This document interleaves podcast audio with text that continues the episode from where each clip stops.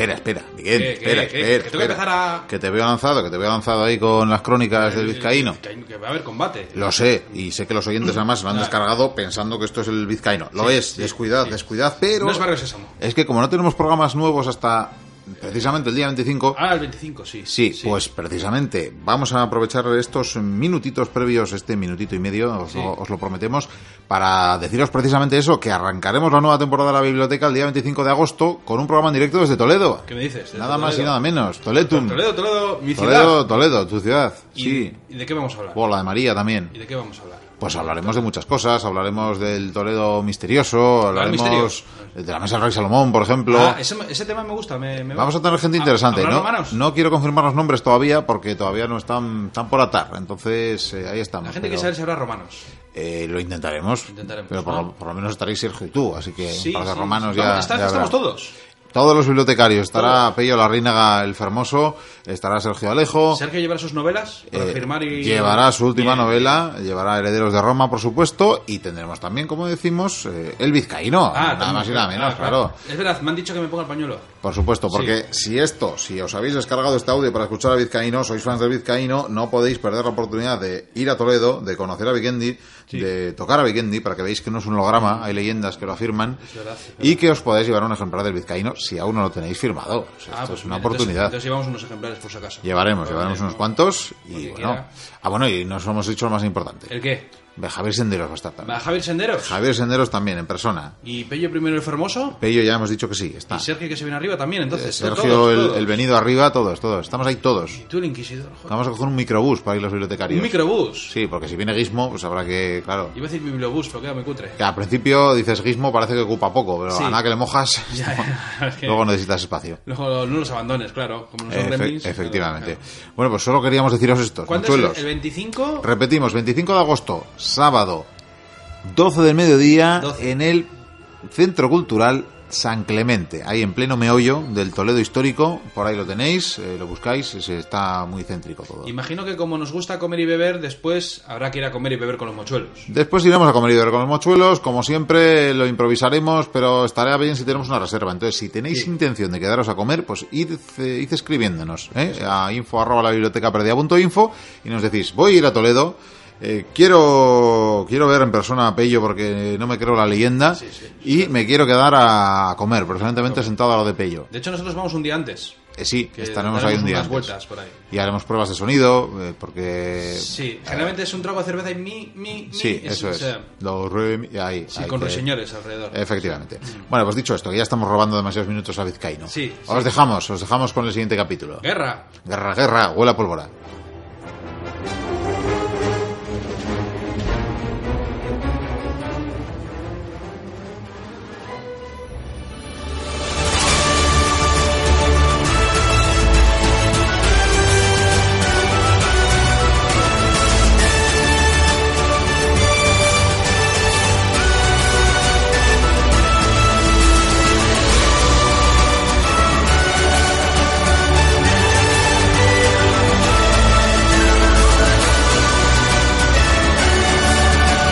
Memorias de un cronista.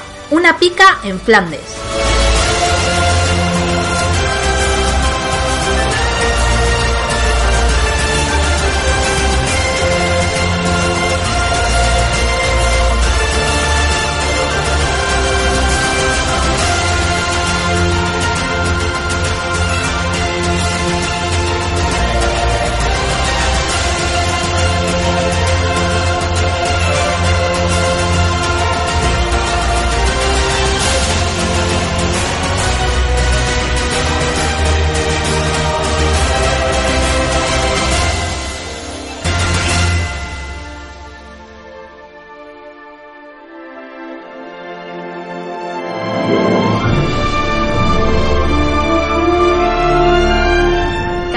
11.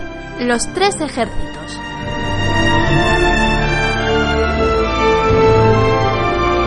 Las crónicas del vizcaíno.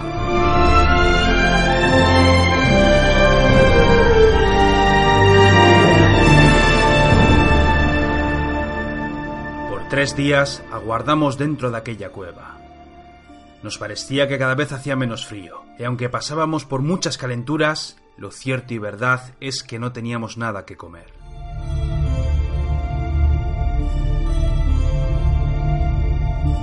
Éramos enemigos. No nos fiábamos el uno del otro, y por ello pactamos una tregua. Nos necesitábamos si queríamos salir vivos de aquel infierno helado, y por ello, al cuarto día, en cuanto salió el sol, nos organizamos en un último esfuerzo para salvar la vida. Las toledanas fueron a nuestros hombros y espaldas sujetas a los talis. Era una mañana fría. No teníamos capas, y para colmo, nuestras cojeras nos hacían avanzar muy lentamente.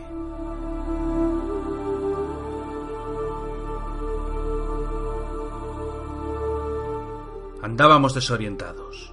No teníamos muy claro hacia dónde avanzar. Ninguno de los dos conocía el terreno, ni las aldeas, ni las ciudades. Fue por ello que guiándonos por la margen del río que días atrás nos arrastró hasta un incierto destino, seguimos su estela desde las alturas desviándonos hacia el sur.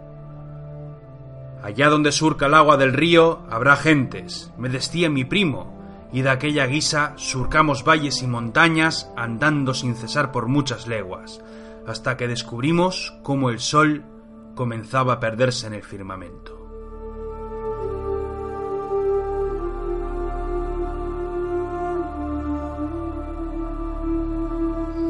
Acabábamos de subir una pequeña colina. Todo estaba cubierto de nieve, las montañas reinando sobre todo, y bosques interminables que se perdían en la lejanía. Mal asunto, me dijo mi primo. Fíjate bien, vizcaíno, que por aquí no hay más hombres que los que estamos aquí, tentando al de arriba para que nos invite a cruzar sus puertas. Y no veo ninguna cueva, le dije resoplando.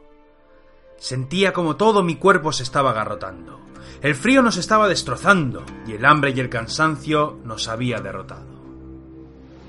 Me parece que al final no salimos de esta, me dijo con una sonrisa, el maldito. O quizás no, le dije señalando algo a lo lejos. Escudriñamos una pequeña colina que teníamos enfrente. Había unas sombras que al tiempo se mostraron figuras encapuchadas. Eran cuatro hombres que al vernos se detuvieron para medirnos. Mierda, le dije a mi primo. No sé si estamos salvados o sentenciados. Aguarda, me dijo mientras dejaba caer su toledana apoyándola en el suelo. ¿Serán cazadores? le pregunté midiéndolos. En invierno, en estas montañas nevadas y por la noche. Lo dudo, primo. ¿Y qué hacemos? Tú espera. Si vienen y se acercan abriéndose en abanico, nos apoyamos sobre ese árbol que tenemos a nuestras espaldas. Son cuatro y nosotros dos. Que al menos no tengan la ventaja de atacarnos por la espalda.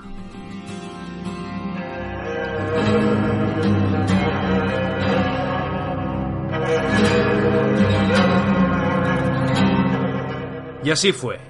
En unos instantes los cuatro hombres comenzaron a acercarse, siendo dos de ellos los que se abrieron a los flancos. Ni dudamos, Desenvainamos las espadas dejando los correajes en el suelo. Tiramos todo aquello que nos sobraba y dando unos pasos a nuestra retaguardia, apoyamos las espaldas contra el árbol con los aceros bien prestos. Ninguno dijo nada. Estábamos sin fuerzas y lo único que podíamos hacer era guardar nuestro destino. Entonces sonó un pedo. Primo, le dije ignorando nuestra muerte. Te has tirado un pedo. A fe mía que sí vizcaíno. Y bien, a gusto que me he quedado. Entonces me entró la risa. ¿De qué? Te ríes. De ti y de mí. Jamás pensé que aún tendrías fuerzas como para lanzarte un pedo en tamaña situación. Los dos comenzamos a reír sin parar.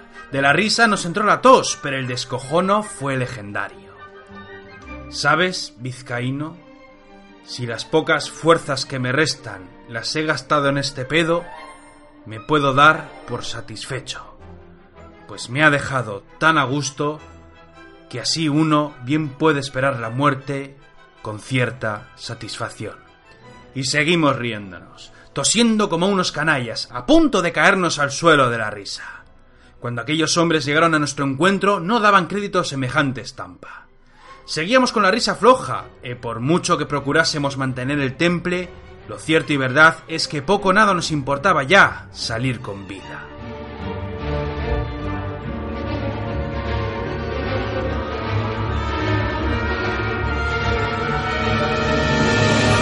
El sol estaba desapareciendo y nuestros matadores apenas eran sombras en un mar de grises donde la nieve resaltaba sobre todas las cosas.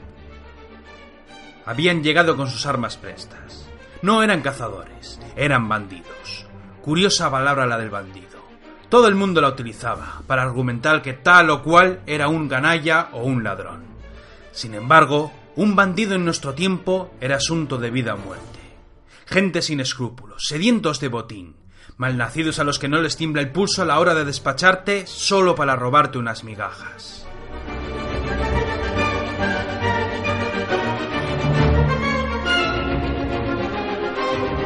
Aquellos hombres nos rodearon. Yo me sentía desfallecer. Mi acero tocó la nieve virgen, incapaz como era de mantener mi guardia.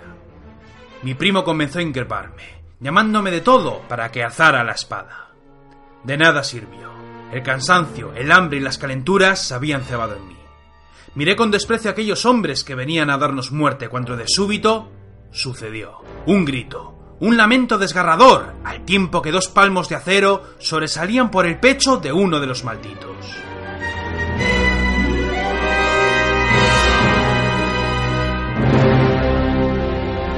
Los demás se volvieron prestos.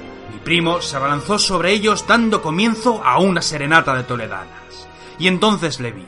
¡Nebu! gritó. De la oscuridad más absoluta, Ainur, el nubio, se lanzó como un diablo sobre mis enemigos, blandiendo su espada curva, batiéndose como un auténtico valiente.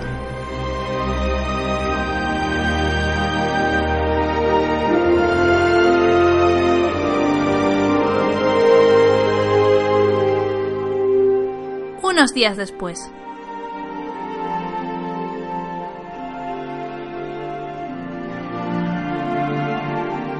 Cuando abrí los ojos sentía que me moría. Todo el cuerpo me dolía, pero lo más sorprendente fue descubrir un techo de madera sobre mi cabeza. Me incorporé como pude y descubrí al nubio sentado a mi lado. Entonces me contó su historia. Varios días vagando por aquellas malditas montañas sin rumbo aparente, buscándome con decisión para darme sepultura. Aquella tarde nos descubrió a punto de ser muertos por los bandidos, y tras luchar con mucho arrojo, logró darles muerte a todos y a cada uno de ellos. Tras robar sus pertenencias, nos llevó por muchas horas hasta dar con un pequeño pueblo de pastores, donde nos acogieron y donde estuve delirando por tres largos días. Tenía el cuerpo lleno de ungüentos pastosos, en muchas plantas sujetas con varias telas blancas. Era una casa de una familia suiza. Hombre, mujer y dos niños muy devotos ellos de la fe católica, que cuando supieron que éramos españoles, se desvivieron por cuidarnos y salvar nuestros cuerpos y almas. Lo de las almas no lo digo en broma, pues el nubio contóme que por tres veces daban la misa en mi estancia aunque yo estuviera dormido.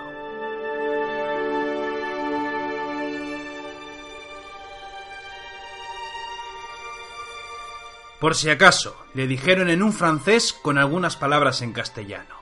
Si muere, es mejor asegurarse de que el Altísimo no se olvide de su alma. Afuera estaba mi primo, cortando la leña y ayudando en otras labores. El nubio me pidió permiso para matarlo, pero yo le dije que lo dejara estar. Ya tendremos tiempo para vengar viejos agravios, si es que salimos de esta. Después me habló de la compañía, de cómo todos seguían con vidas cuando él se marchó. Una banda mercenaria de alemanes le seguía en la pista, y por ello tomaron la decisión de hacer varios rodeos antes de descender a los valles del sur, buscando desesperadamente el camino a Milán o a Génova. Por dos días estuve en cama, recuperándome de mis heridas. Al tercero me levanté y me preparé para volver a la faena. La familia que nos acogió insistieron en que debía guardar en cama por una semana más. Era cierto que tenía muchos dolores, pero ya no tenía calenturas. El novio no dijo nada, solo esperaba mis órdenes. Mi primo se vino a mi lado y me preguntó qué era lo que quería hacer.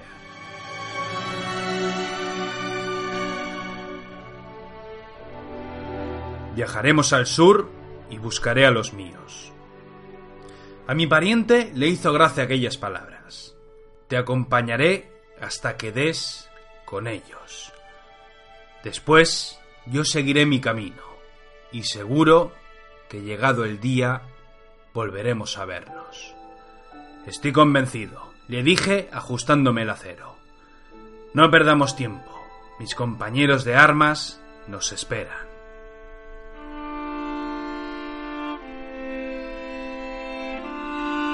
El Valle.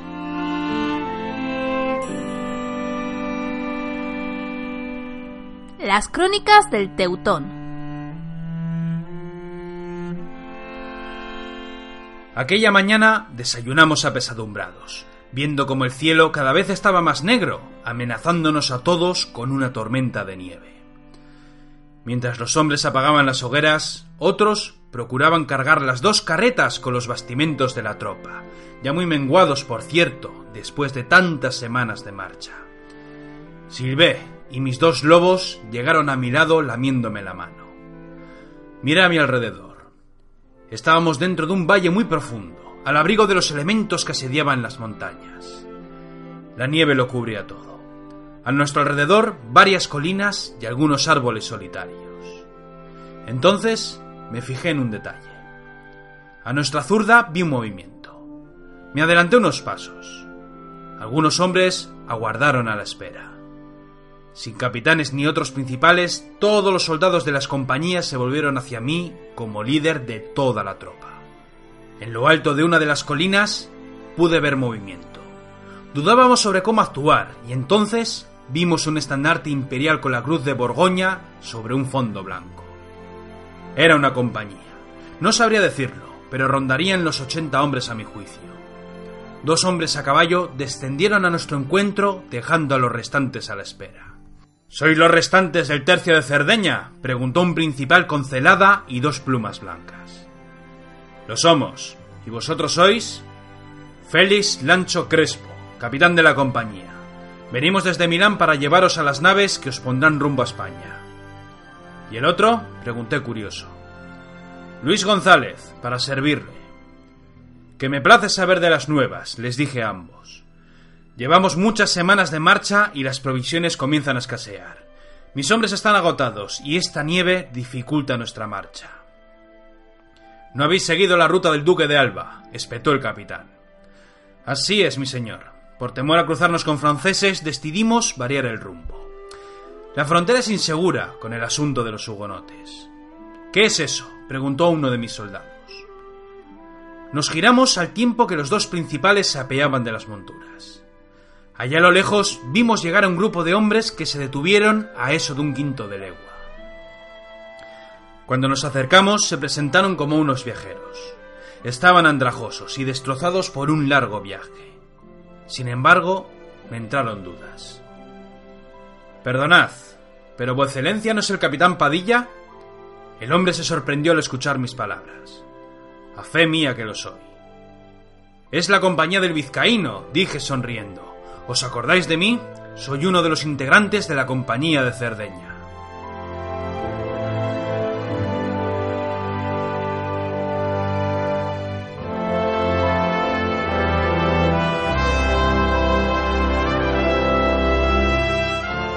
El Teutón, dijo el almogávar.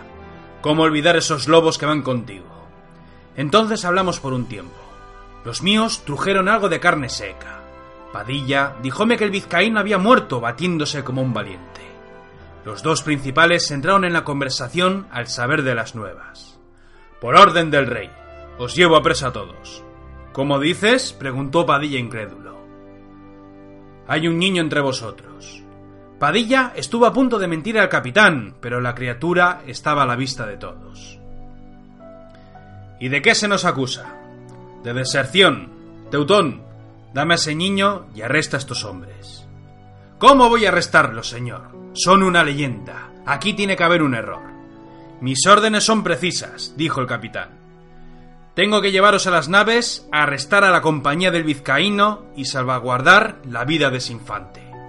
Si tocas al niño te mato, dijo Padilla, palpando el puño del acero. Los restantes de la compañía hicieron lo propio. Todos aguardaban a la espera. Yo no sabía qué hacer. Me volví hacia atrás y vi como los míos me miraban sin saber cómo actuar.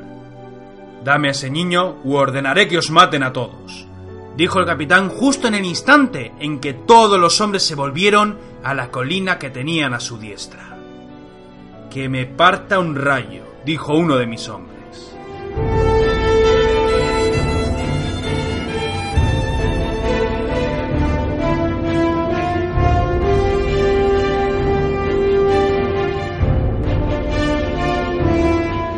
A lo lejos, sobre la colina, justo enfrente de donde guardaban la compañía de Félix, surgió un ejército. Rondaban los 200, o puede que 300 hombres con algo de caballería. ¿Qué burla es esta? gritó aquel capitán mientras sacudía la cabeza. ¿Quiénes son esos? preguntó Luis González. Nos han encontrado, dijo el galeno. ¿Quién? pregunté. Los mercenarios alemanes.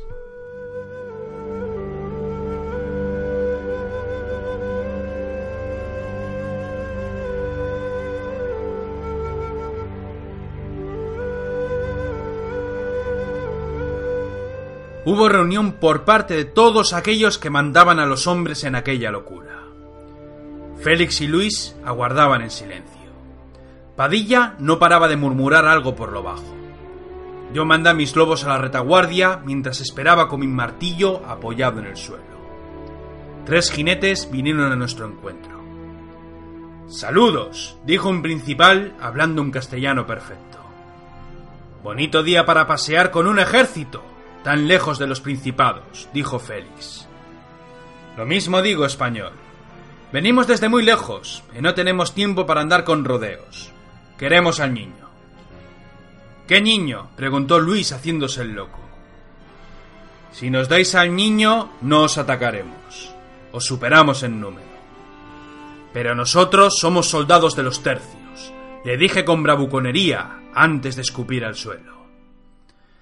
Entonces parece que estamos en un punto muerto, dijo el principal de los mercenarios. Tendremos que negociar. No hay nada que negociar, dijo Félix cruzándose de brazos. Entonces escuchamos un rumor. Primero fueron los mercenarios, después los castellanos que esperaban sobre la colina. Algo sucedía. Todos miraban con recelo otra colina. Lo primero que vimos fueron las puntas de las lanzas. En cuestión de unos instantes, otro ejército, aún más numeroso que el mercenario, se posicionó sobre la colina justo a la zurda de los alemanes.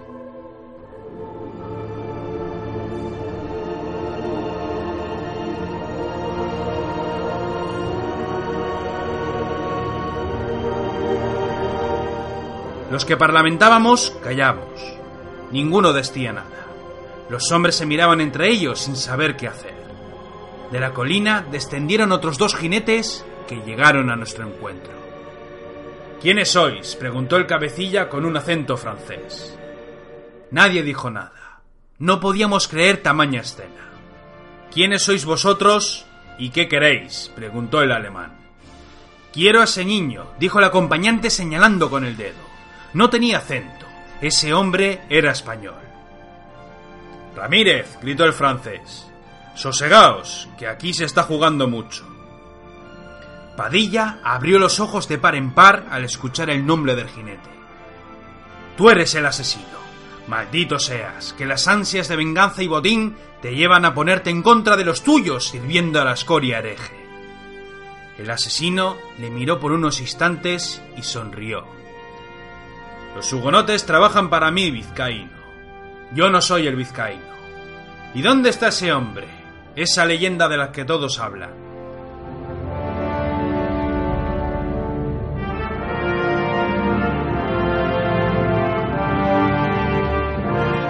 Padilla no abrió la boca.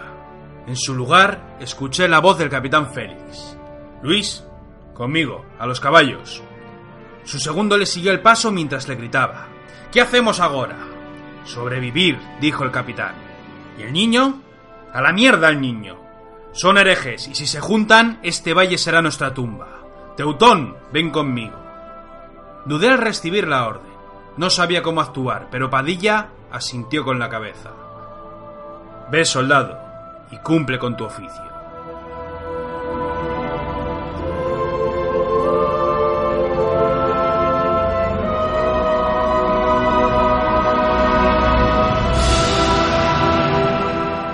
Comencé a caminar hasta dar con los míos. Tras mirar al capitán Padilla, pude ver cómo este último seguía platicando con los herejes. Cuando me reuní con Félix y Luis, estos andaban en broncas. Teutón, recoja los tuyos y súbelos a la colina para que se reúnan con los míos. Si hay batalla, nos defenderemos en las alturas. Y el niño volvió a preguntar Luis con cierto cabreo. O nos ponemos a la defensiva o no habrá mañana. Señor, intervine. ¿Qué hay de la compañía del vizcaíno? ¿Vendrán con nosotros? Que se pudran en este valle. Tengo órdenes, pero no pienso arriesgar mi vida por ello. Si los traemos con nosotros, el enemigo nos hostigará, y no tendremos manera alguna de escapar de esta trampa. ¿Qué es eso? preguntó uno de mis hombres. Dios mío, ¿y ahora qué? gritó Félix antes de montar en su caballo. Todos, todos los hombres, los ejércitos, hasta los lobos, miraron en dirección a otra colina. Allí había tres formas. Tres hombres contemplando lo increíble. ¿Y quiénes son esos? preguntó Luis. Más imbéciles apuntándose a esta reunión de ovejas, dijo Félix. Me temo que os equivocáis, capitán, le dije frotándome la cara. Si mis ojos no me engañan, lo que veo a lo lejos no es una oveja, sino un lobo.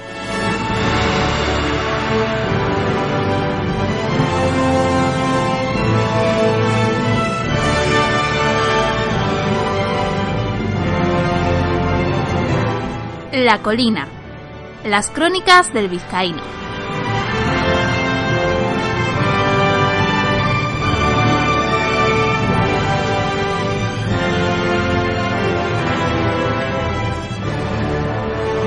Esto sí que no me lo esperaba, dijo mi pariente observando cómo los restos de los de Cerdeña ascendían hasta reunirse con las tropas de la colina. Los tres mirábamos sorprendidos tamaña estampa. Tres ejércitos enfrentados, dos a un lado del valle y el restante mirándolos con cierto recelo. Abajo, sobre la nieve, nuestros compañeros de armas. ¿Recuerdas que te dije que te acompañaría hasta dar con los tuyos? Muy bien, pues hasta aquí he llegado. De ahora en adelante, lo restante te lo dejo a ti. ¿Huirás? le pregunté sonriéndole. No, me quedaré en esta colina. Me voy a sentar sobre ese tronco y voy a contemplar el espectáculo. No todos los días se ve algo así. Volveremos a vernos, le dije dándole la espalda. Por supuesto que volveremos a vernos.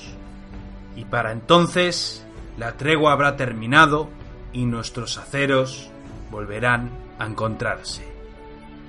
Es nuestro destino, le dije mientras daba unos pasos, seguido por el nubio. Nebu, me dijo con esa voz tan poderosa. Ahora, ¿qué es lo que vamos a hacer? Reunirnos con nuestros compañeros de armas. El nubio observó por unos instantes los tres ejércitos. Nebu, volvió a decirme.